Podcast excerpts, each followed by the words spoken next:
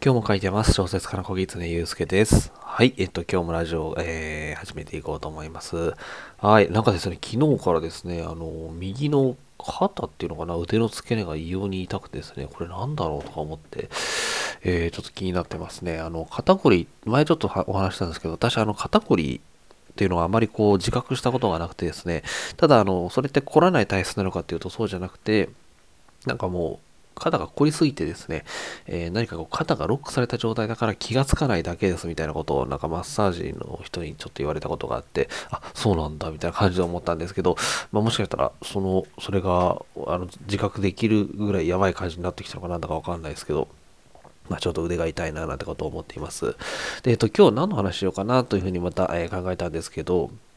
えっと、今日ですね、あの、まあ、小説を書くときには、小説を読まない方がいいのかもな、なんていう、え、お話をしてみようと思います。あの、まあ、な、何の話かっていうとですね、あの小説のアイデアを考えるときって、多分小説を読んでるときに、えー、思いつくっていうことってあんまりないと思うんですよね。まあ、もしあるとしたら、それでこう思いつくとですね、あのその小説のパクリになってしまったりみたいな、えー、ところもあるかもしれないので、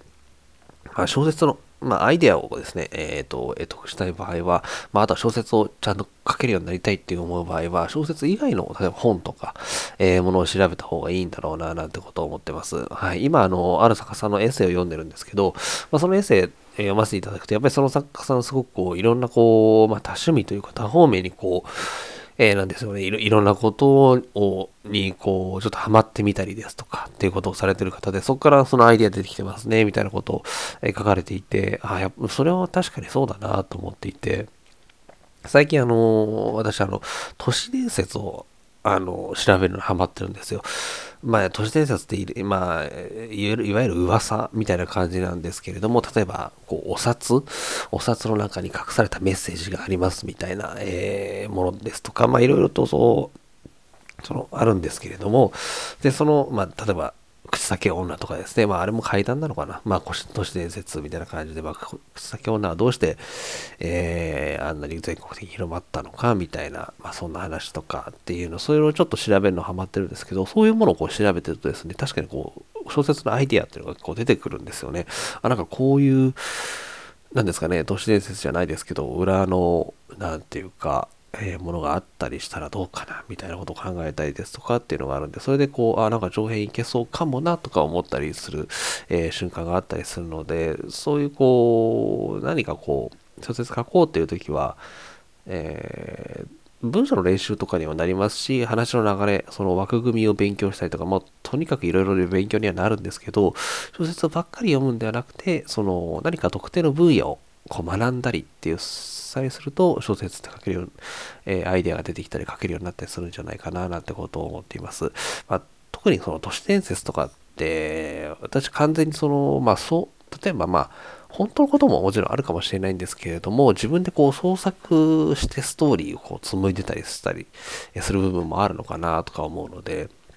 まあ、ある意味こう、想像力の勝負みたいな都市伝説はそういうところがあったりするので、まあ、そういう意味でも結構勉強になったりとかするんですよね。あ、そういうふうに、えー、考えて、こう、論理立てていくんだな、みたいな感じで、途中でこう、ちょっと論理が破綻している場合とかも もちろんあったりするんですけど、こういうふうにして、えー、すると人ってこう、まあなんか信じるのかなとか、えー、考えたりとか、なんかそんなようなえことを考えながら都市伝説っていうのをちょっと、え今いろいろ調べたりして、えー、まあ、完全に楽しみながらやってるだけなんですけど、はい、やっています。はい。なので、まあ、その、例えば本を読むときとかでも、こう、なんですかね、えっ、ー、と、まあ、小説をある程度読んで、文章の書き方とかなんとなく分かったし、枠組みみたいなものも分かったって、あとはアイデアを考えるだけだっていう、まあ、段階にある方がいたらですね、多分、こう、小説以外の、まあ、いろんな、こう、特定の分野、今自分が興味ある分野とかを学べるような本とかを読むといいんじゃないかななんてことを思いました。はい。今後私もそういう読書の仕方ちょっとしていこうかななんてことを思っています。はい。ということで、えー、今日はちょっと短めですけど、こんな話をしていました。はい。えっと、概要欄の方、概要欄の方に、えっと、質問箱とか置いておりますので、えー、何か質問したいこととか、話してみたいことがあり、あ話してほしいことがありましたら、えー、ぜひお気軽にメッセージをいただければと思います。はい。ということで、今日もお聞きいただきましてありがとうございます。小説家の小狐祐介でした。